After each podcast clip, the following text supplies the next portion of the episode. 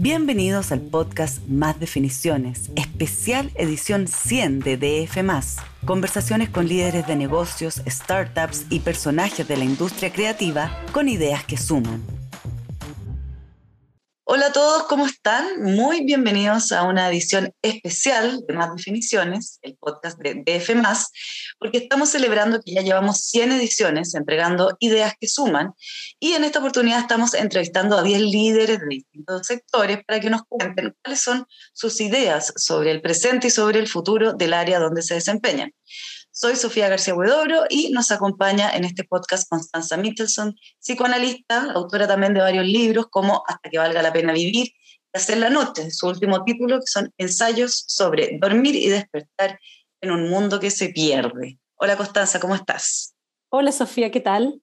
Muy bien, gracias por acompañarnos aquí en esta conversación donde además de, las distintas cosas que están pasando en términos de emprendimiento y innovación, que por, supuesto es, muy relevante, también queríamos abordar otro tema que es el de la salud mental. Y yo que te, escuchaba por ahí, eh, que decías que también estamos como corriendo el riesgo de, manosear el término salud mental y, de llegar a un punto en que, eh, que, cuando todo es salud mental, nada es salud mental, una mm. un significante vacío, como le dicen.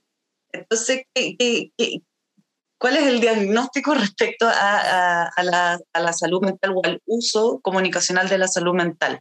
¿Lo estamos como usando eh, más allá de lo que corresponde? ¿Cómo lo, lo ah, me da la impresión que es como un poco la palabra de moda, así el concepto de moda que se usa para, para, para, para hablar de cualquier malestar. Mira, ahora en Estados Unidos, a propósito de los últimos tiroteos en los colegios, hay una discusión también y que precisamente tiene que ver con eso. A ver, ¿esto es un asunto de salud mental o más bien esta cuestión tiene que ver con algo que está enfermo desde el punto de vista social. Eh, y hay, hay, un debate en, relación a eso que es interesante porque em, de pronto el concepto de salud mental también puede llevarte como a la... Cuando, cuando acá decimos, por ejemplo, no, esto es un problema de salud mental, ¿qué significa eso en la práctica? Que hay que, hay que ir más al psicólogo, que hay que, eh, digamos, ir más al psiquiatra y entonces hay que medicarse más.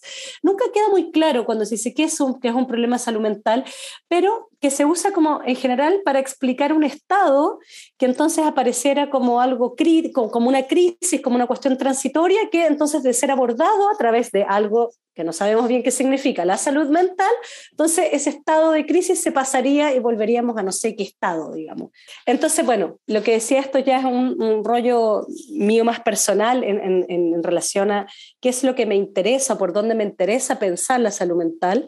Eh, es como un, es desde el punto de vista de un recurso ¿no? psíquico para poder eh, enfrentar la realidad. Entonces, ¿qué es lo que me pasa a mí? Que cuando busco, no sé, si leo en la prensa en general artículos sobre salud mental, yo digo, no hay nada que me pueda dar consuelo, digamos. Si es que yo estuviera súper deprimida, por ejemplo, y tratara de buscar un artículo así en la prensa, encontraría cifras, unos datos, me hablarían un poco del cerebro, pero pero, o de algunas ideas que tendré que cambiar, pero no hay nada, no hay un lenguaje en el cual yo pueda como realizarme ahí, encontrar algo, ponerme a pensar. En general está muy disminuida la escritura sobre la salud mental. Eso es lo que a mí en particular me obsesiona. ¿Y por qué me obsesiona no solamente como una cuestión personal, así individual, sino que creo que em, el pensar la salud mental no solamente como una cuestión sanitaria, eh, permite pensar de qué estamos hechos, que, cómo nos estamos subjetivando, y cuáles son, por así decir, las cosas propias de nuestra época.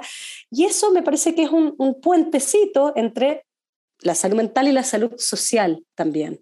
Pensar cómo, cómo estamos... cómo estamos viviendo, pero también cómo estamos habitando eso que vivimos. Te lo, te lo pongo así de los diagnósticos, digamos, más comunes hoy día son, eh, bueno, la depresión, desde luego, que es la falta de deseo, ¿cierto? O sea, hay algo en relación al deseo, el tema de la hiperactividad también, que es realizar acciones pero sin un sentido, sin algo que lo organice, eh, los problemas de atención, es como que no podemos quedarnos en algo. Entonces, por supuesto que el deseo y la atención son cuestiones que, están, que van juntas, que van de la mano. Si uno no pone atención, si no somos capaces de, prestar atención, de prestar, que además es, eh, darnos algo, eh, ¿por qué tendremos que, también mm, disponer un deseo ahí? ¿no? Entonces, creo que hay que escuchar cuáles son esos grandes diagnósticos de la época, cuáles son además las drogas de la época, que esas cosas también dicen mucho, que en general son los calmantes ¿ah? y los ansiolíticos. Eso habla de los tiempos. No habla de una crisis de salud mental, sino que habla de los tiempos, me parece a mí. Claro, o sea, eh, y, también entendiendo que eh, cada mente es un mundo en sí mismo, eh, por eso también es interesante este, este, este concepto de, de, de salud social. Y, ahí también eh, tú, ahora vas a tener o estás teniendo una participación asesorando a, Irina Caramano. Tiene que ver también con traducir un poco este tema de la salud social en posibles políticas públicas o entiendo que también pasa por la parte comunicacional, como, como hablamos de esto de manera que sea también más profundo y no solo eh, como superficialmente. No, yo no llego tan lejos, digamos, a ver si eso se va a traducir o no en políticas públicas. Yo no, ahí no, no, no, tengo, no tengo mucho que ver. Mi asesoría básicamente es poder eh, plantear algunas lecturas respecto de síntomas sociales em, a partir de las, de las cuestiones que yo conozco, que son precisamente estos vínculos entre, podríamos decir, eh, la subjetividad y lo social es aportar desde ahí. Luego en que eso se pueda transformar comunicacionalmente o en política, yo ahí no, no, no tengo ninguna incidencia. Pero, pero es traspasarlo de lo individuo a, tratar de entender un poco lo, lo colectivo, por así decirlo. claro, o sea, tiene que ver, o sea, cuando se habla de salud mental me parece que no es algo que se pueda como separar de los síntomas sociales. O sea, eh, el malestar, los tipos de dolores, las expresiones del dolor, ya sea, bueno, a través de la violencia, hemos hablado mucho de violencia escolar, de suicidio, hay que entenderlo dentro de una estructura más grande. La, bueno, la, violencia de todo orden genera una cierta fascinación, tiene una espectacularidad. Em, y entonces a mí me parece que lo que empieza a pasar es que empieza a haber una especie de, goce también, ¿no? De, de, la violencia, del sinsentido. Hay momentos, hay momentos, ¿cierto? En, en, la vida, en la vida individual, pero también hay momentos sociales donde lo que cae es de alguna manera la idea de lo común, que es una especie de, de ley positiva. Hoy día mucho cuando, cuando se habla de la autoridad o de la ley se piensa siempre de una manera represiva, pero la verdad es que es que la ley desde el punto de vista simbólico es un lugar vacío que permite ordenarnos, digamos, decir, bueno, eh, hay, algo que, nos da una responsabilidad en conjunto porque, porque hay algo que es común, por lo tanto, eh, tenemos que resignar a, cierta, a, ciertas cuotas de egoísmo, te lo pongo así, ¿no? Porque porque vivimos en un mundo común. Cuando algo de ese sentido de lo común, sentido en común, cae, eh, lo que nosotros decimos en psicoanálisis es que las personas empezamos a actuar como los autos chocadores. No sé, ¿has visto los autos chocadores que en el fondo la lógica de los autos chocadores no, es encontrar una manera de transitar todos juntos, sino que la, la gracia, la satisfacción de los autos chocadores es chocar. Mm. Y eso es una satisfacción chocar, digamos, o sea, el golpe, eh, hay, una, hay, un, hay un goce también en la violencia y eso no se nos puede olvidar, que uno después le ponga, eh, no sé, discursos a eso, eh, qué sé yo, decir que es un medio para un fin. Hay, hay una, la violencia empieza a cebar, así como los perros del campo que se empiezan a cebar, la violencia empieza a cebar. Y hay momentos que, que son así, y eso es sintomático, que hay que leer, bueno, ¿Qué pasa? Que entonces no se nos cae esta idea de que hay un sentido en común, algo que, que, nos regule para poder vivir juntos. Mm. ¿no? También creer que todo se va, todo se va a, no sé, a, resolver o amarrar en una constitución, no, pero, pero es una, una parte importante de todas maneras. Si acaso en esa constitución eh, logramos armar este, este sentido en común. Que no es sentido común, porque eso es pensar como que hay una manera correcta de pensar. Sentido en común es que en toda esta diferencia hay algo que nos reúne. Sí, eso, y eso te iba a decir, para, bueno, para salir del estallido y luego pasar por la pandemia y, y, llegar a este momento en que como país hemos estado enfrentando también un montón de cambios, cambio de gobierno, una nueva generación a cargo, eh, y esta constitución que nuevamente nos está enfrentando a un plebiscito que todo indica va a estar peleado. Entonces, como que llevamos acumulado eh, hartos meses y años de, de, tensión, de amistades tensionadas, familias tensionadas por, por, por estos eh, cambios eh, que, que, nos están rodeando y que, y que tiene que ver también con lo que, con lo que hablas en tu libro, con, con la ansiedad y con la la poca, el poco manejo que tenemos del conflicto, en el sentido del conflicto pasa a ser violencia y las diferencias, no sé, políticas pasan a ser eh, discusiones, incluso eh, ruptura. ¿Crees que, que, nos está faltando como madurar un poco? Es que yo creo que eso sí que es un rasgo de los tiempos, el asunto del conflicto. Eso, eso es lo que trato de abordar un poco en este libro Hacer la Noche, que hacer la noche, algo que no está dado, es justamente una especie de, de posibilidad de conflicto. Me explico si la metáfora de la luz del día es de alguna manera los discursos que ya están armados, una luz sin sombra, ¿no? una, luz que enfoca y dice, bueno, esto se piensa así, esto es así, y desde otro lado la noche como la, como la, la noche como pura oscuridad, que es pura, podríamos decir, ser tragados ya no por los discursos racionales, sino que por las pulsiones, la esclavitud, las pulsiones o la angustia.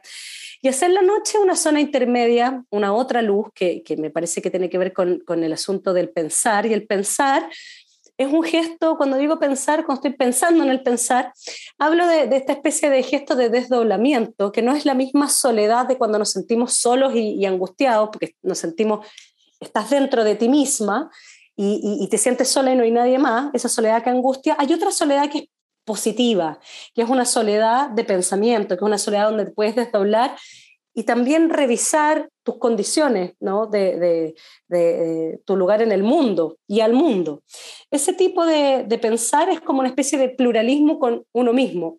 No, no, no, es tan fácil encontrar un lenguaje donde tú puedas discutir contigo mismo, donde tú puedas tratar de entender de qué está hecho tu conflicto, sino que rápidamente, ah, no, lo que tengo se llama, ponte tú, ansiedad o depresión y se trata de esta manera, así homogénea generalizada.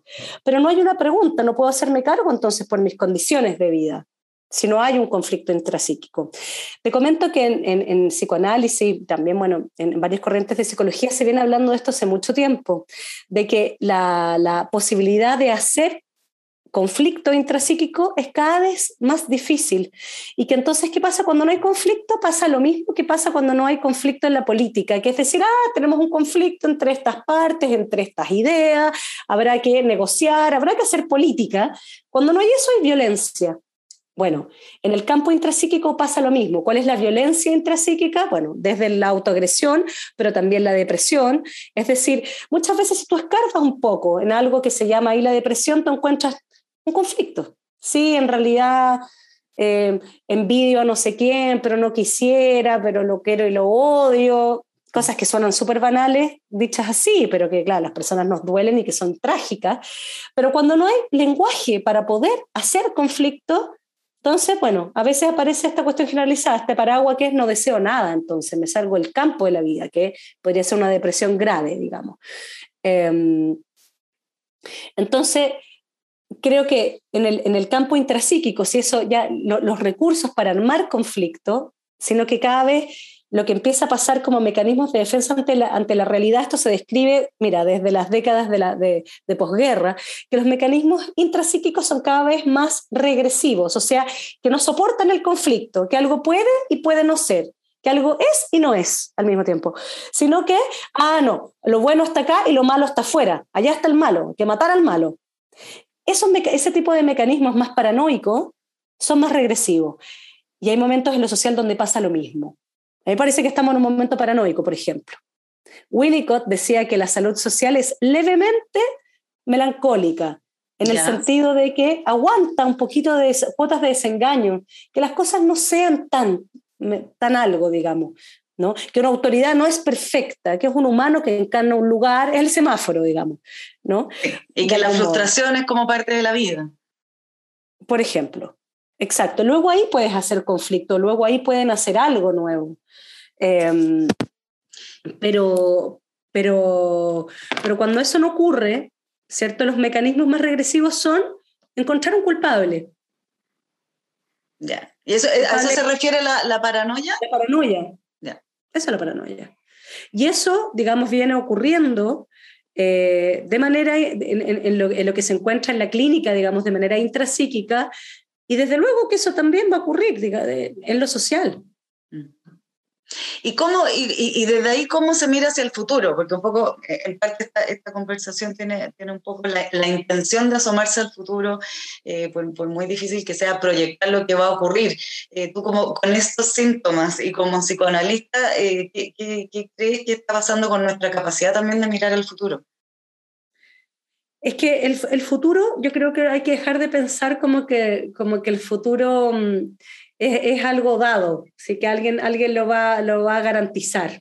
¿sí? Que, que, que, el Estado lo resuelva o que no sé quién, o el Dayal, que tiene la culpa, que lo se vaya, entonces se arregla. Lo que, para que haya futuro tiene que haber la posibilidad de que haya mundo. Cuando hablo de mundo me refiero a esta idea, la idea de Hannah Arendt, ¿no? que dice que mundo es algo que pasa entre las personas, en el entre, en ese encuentro. Y eso se llama política o eso se llama vida pública, en la medida en que puedan existir lugares, podamos crear lugares, ¿no?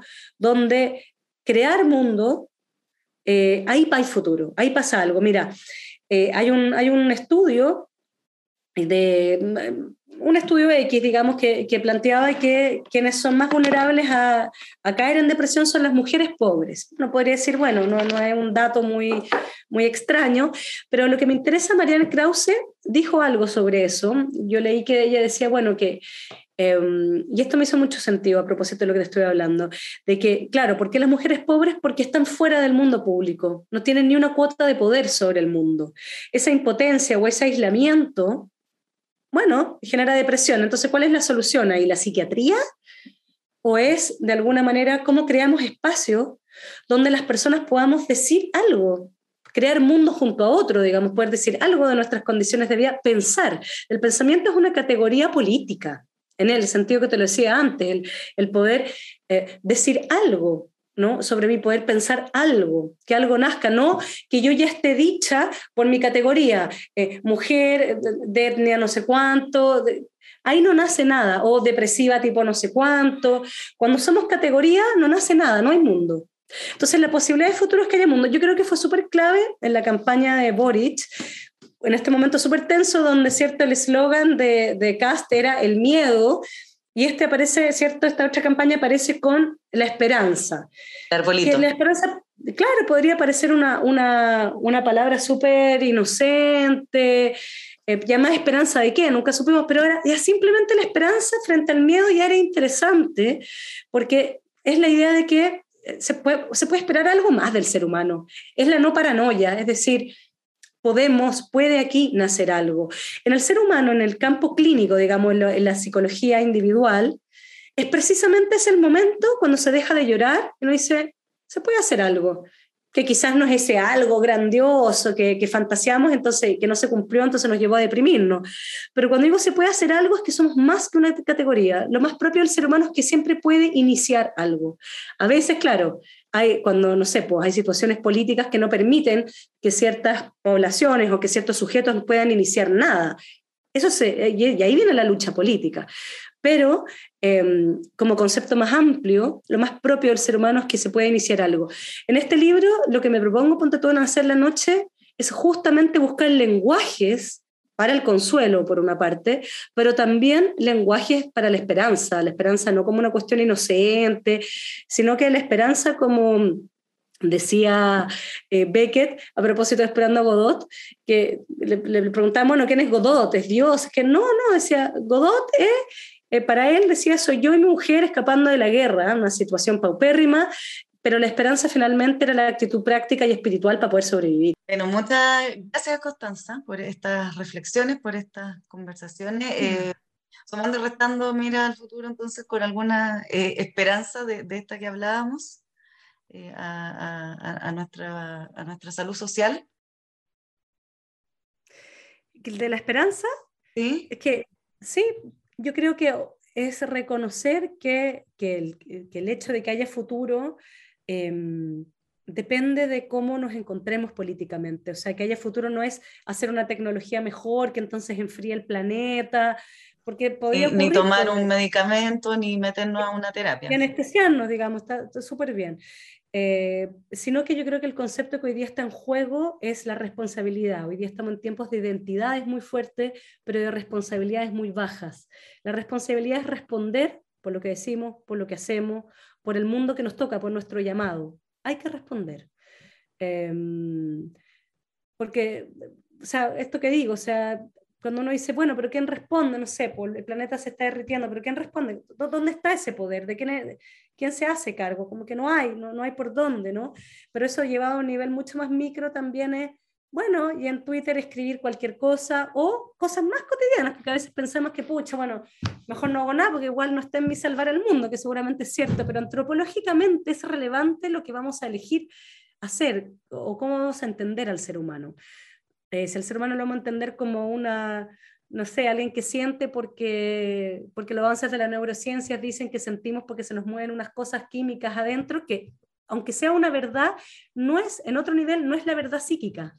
La mm. verdad psíquica es lo que decidimos hacer finalmente, aunque eso esté, claro, atravesado por millones de cables previos. Eh, pero hay acto, y esa es nuestra cuota de libertad, ¿no? que es responder ante otro. Hay algo, hay algo puede pasar. Em, pero la responsabilidad yo creo que es el, concepto clave de cómo respondemos frente a los llamados. Entonces decía, bueno, no podemos salvar el mundo, entonces quizá mejor nos quedamos en la cama, digamos. Hay un autor que decía, bueno, a propósito de la depresión, quizás quedarse en la cama es el único lugar de intimidad que queda para pensar solo, quizá basta una resistencia. Estos gestos mínimos también hablan de de qué se va a tratar un poco el futuro, de cómo vamos a habitar, cómo vamos a relacionarnos a al mundo y también con todas las herramientas técnicas que, que tenemos. Que, nos, que, como que insisto, que nos permiten ahorrarnos muchas veces la responsabilidad. Gracias, Constanza, por, por, estas luces, también por estas sombras, porque hay como eh, eh, la noche y el día y la importancia de hacer la noche. Entonces, eh, es bueno tirar luces y, y, sombras que, que, van dándole forma a todo. gracias por participar de esta conversación en esta edición especial de Más Definiciones, el podcast de DF. Estamos celebrando nuestras 100 ediciones. Conversábamos con Constanza Mittelson, psicoanalista, autora de varios libros. les recomendamos en particular Hacer la Noche, su último título, que son ensayos entonces sobre, sobre muchas cosas, pero habla de ansiedad, habla también eh, de, concentración, habla de, la importancia de hacer la noche. Así que muchas muchas gracias. Habla de insomnio también, una, otro de, es el, gran tema del libro. Sí, el gran tema del libro en todo caso. De, dormir poco, de dormir mal o de soñar mucho, eh, que son eh, distintas como acepciones. Ya, pues gracias Constanza. Mucho, muy entretenido gracias, Sofía. Que estés muy bien. Tú también. Chao. Esto fue el podcast Más Definiciones, especial edición 100 de DF, un medio con ideas que suman.